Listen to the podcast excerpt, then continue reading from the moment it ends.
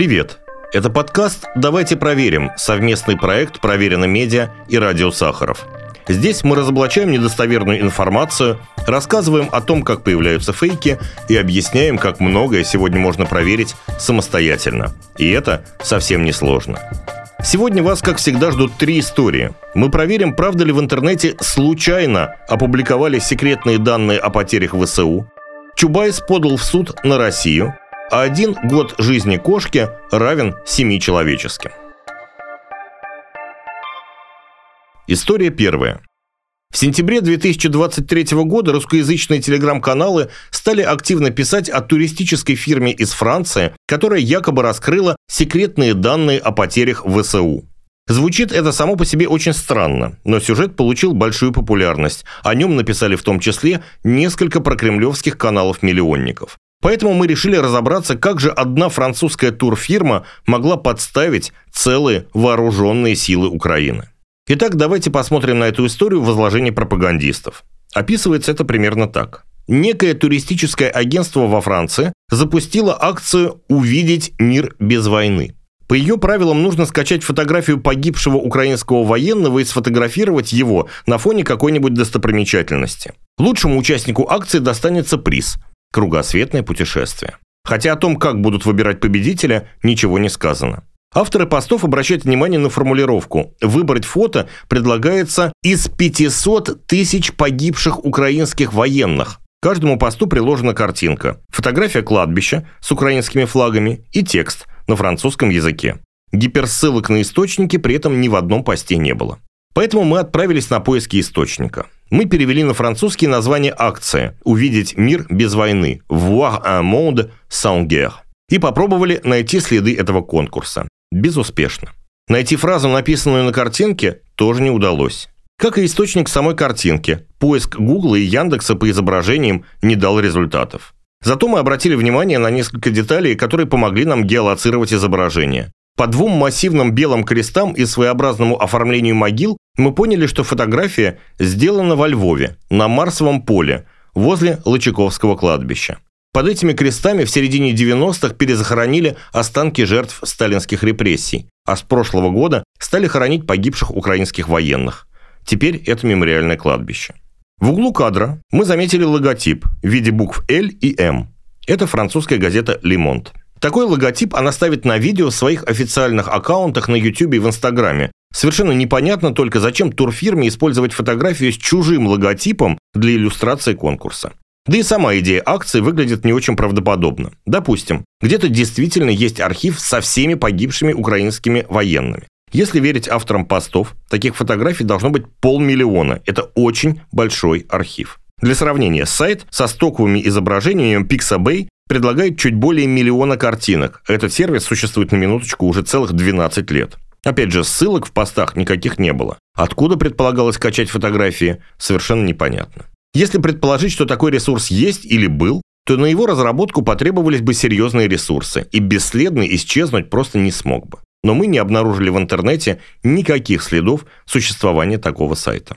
А теперь давайте задумаемся про самое главное. Авторы постов всерьез предлагают своим читателям поверить на слово, что безымянное французское турагентство откуда-то получило данные, которых нет даже у мировых разведок. В проверенном медиа мы уже неоднократно писали про потери ВСУ. Очень уж пропагандисты и авторы многочисленных фейков любят эту тему. Так вот, мы можем уверенно сказать, что проанализировали все опубликованные данные о потерях и хоть сколько-нибудь точных цифр в открытом доступе найти невозможно. Стороны конфликта такую информацию не раскрывают и, скорее всего, не раскроют, как минимум до окончания войны. Есть, конечно, оценки западных разведок и данные утечек, но все они говорят о цифрах значительно меньших, чем полмиллиона.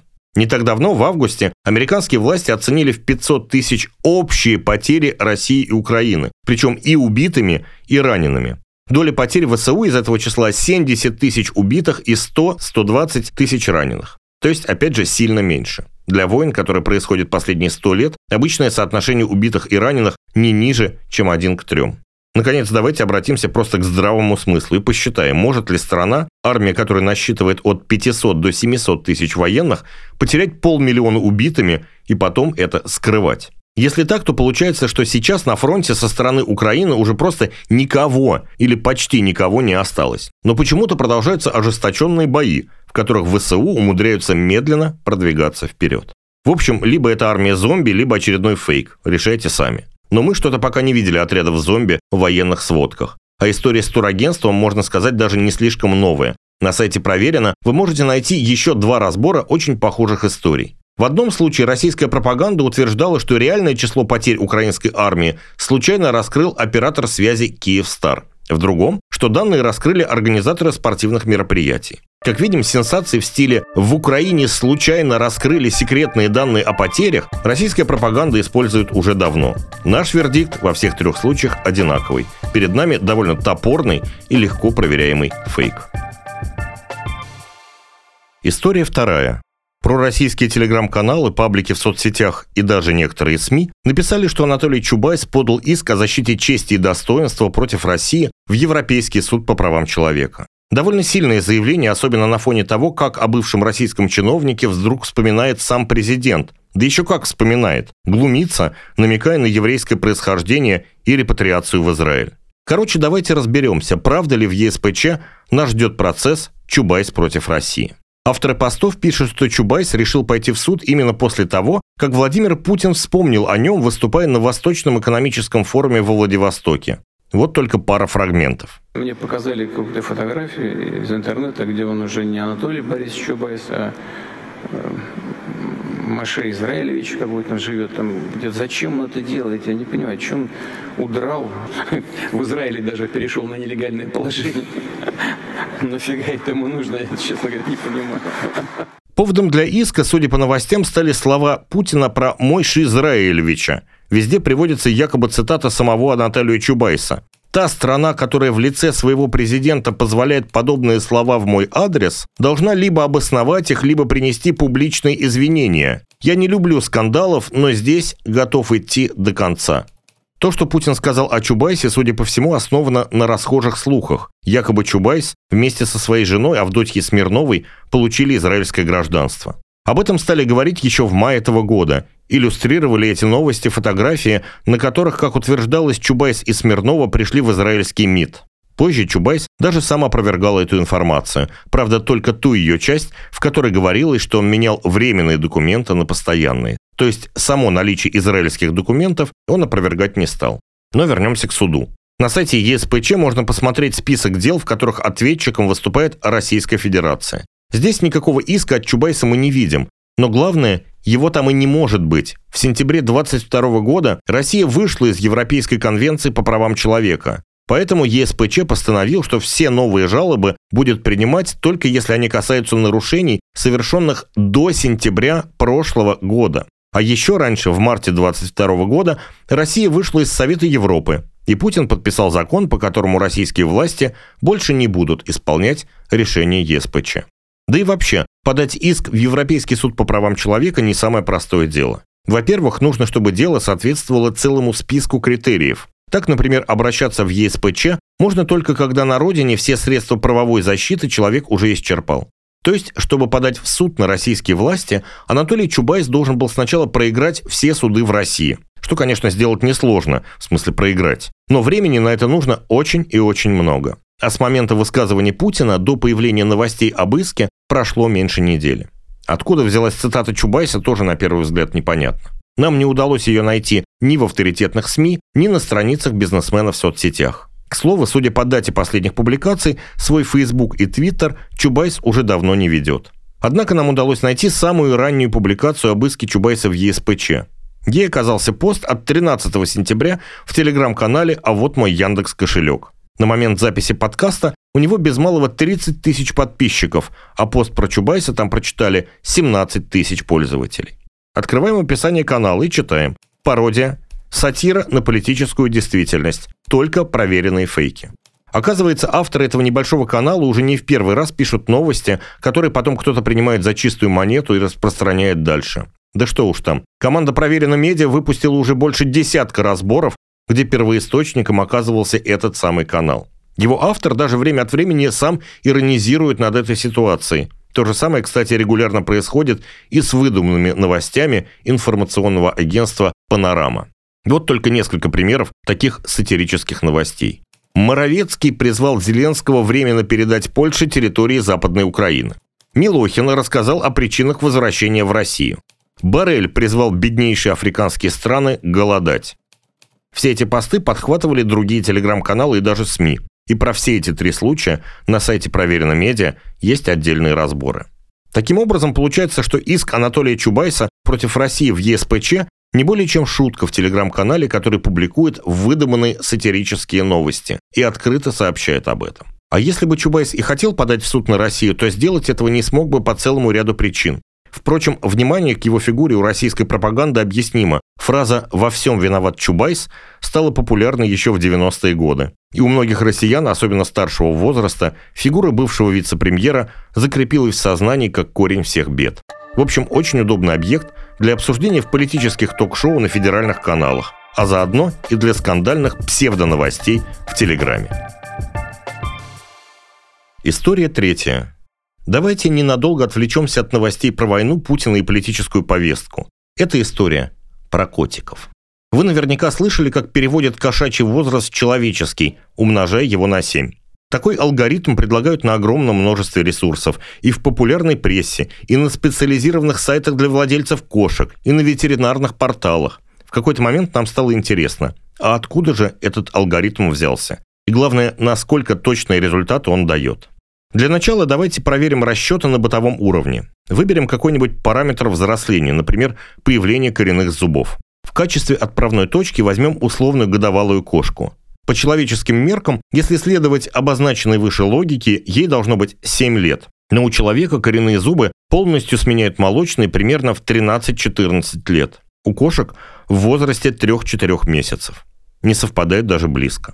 Возьмем другой параметр, скажем, половое созревание. Оно у людей варьируется от пола. Начинается после 8,5 лет у девочек и после 10 у мальчиков. У кошек же половое созревание начинается еще с 4 месяцев, а пятимесячная кошка уже вполне может завести потомство. То есть опять мимо. Расчет 1 к 7 и тут не работает. А не работает он потому, что человек и кошка, может быть, и плачут вместе у окошка, как в той песне, но только представляют собой при этом совершенно разные биологические виды. И если уж сравнивать возраст одного и другого, то перевод кошачьих лет в человеческие будет нелинеен. Своеобразную формулу предложила Американская ассоциация ветеринарной медицины. Там учли, что набор веса, смена зубов, половое созревание и другие важные моменты развития организма происходят у людей и у кошек в совершенно разные моменты. В итоге специалисты предлагают считать первый год жизни кошки за 15 лет у человека. Затем, начиная с третьего года кошачьей жизни, коэффициент меняется на 1 к 4. То есть каждый следующий год условно добавляет кошке 4 человеческих. Такую формулу подсчета ветеринары по всему миру считают стандартной и давно и пользуются. Если бы коэффициент 1 к 7 был верен, то 12-летнего кота можно было бы считать глубоким 84-летним стариком. Но вы и сами, вероятно, много раз видели кошек в таком возрасте и, возможно, обращали внимание, что животное ведет вполне активную жизнь. Скакать по шторам за лучом от лазерной указки такой кот уже, может быть, и не будет, но ловить мышей еще вполне способен. Потому что, исходя из более правильных расчетов, ему на этот момент всего 64 года. Возраст, конечно, солидный, но, например, для российского мужчины это еще целый год до пенсии. А в объявлениях из приютов регулярно можно встретить кошек и по 15, и по 16 лет. То есть представьте себе 105 и 112 лет, соответственно, если пользоваться популярным методом. Но даже 16-летнюю кошку едва ли можно назвать долгожителем. В книгу рекордов Гиннесса занесена кошка по имени Крим Паф из Техаса. Она прожила целых 38 лет. 38. Ее владелец в интервью поделился предположением о секрете такой долгой кошачьей жизни. Он считает, что все дело в особой диете. Кроме сухого корма, Крим Паф ела брокколи, яйца и бекон из индейки. А раз в пару дней хозяева давали ей пипетку красного вина. На всякий случай мы не рекомендуем нашим слушателям повторять такие эксперименты со своими животными без консультации ветеринара. В 2017 году ученые проанализировали таблицу расчета кошачьего возраста, которой пользовалась Американская ассоциация ветеринарной медицины. Алгоритм немного уточнили. По новым подсчетам, первый год жизни кошки в пересчете на человеческий возраст оказался еще длиннее. Установили даже точную цифру – 16,364 тысячных от человеческого года. Причем уже начиная с полуторагодовалого возраста формула меняется. Каждый кошачий год предлагается умножать на 4,134 тысячных и прибавить 15 лет. Впрочем, это уточнение дает не такую большую разницу по сравнению с тем подходом, который ветеринары использовали раньше. Просто если вам вдруг очень интересно узнать точно, сколько лет вашему питомцу, теперь у вас есть максимально точная формула. Кошки-рекордсменки Крим Паф, согласно новым расчетам, на момент смерти было 172 года. Так мы разобрались, что популярное представление о кошачьем и человеческом возрасте, который сравнивают как 1 к 7, совершенно неверно. Оно не учитывает очевидную разницу в процессах развития двух совершенно разных биологических видов. Так что если вы хотите посчитать, сколько лет вашей кошке, воспользуйтесь общепринятой среди специалистов формулой. Для простоты ее можно сформулировать так. Первые два года кошки принимаем за 24 года человека, а потом за каждый прожитый год добавляем еще по 4. Берегите своих питомцев. Это был подкаст «Давайте проверим». Совместный проект «Проверено медиа» и «Радио Сахаров». Пока.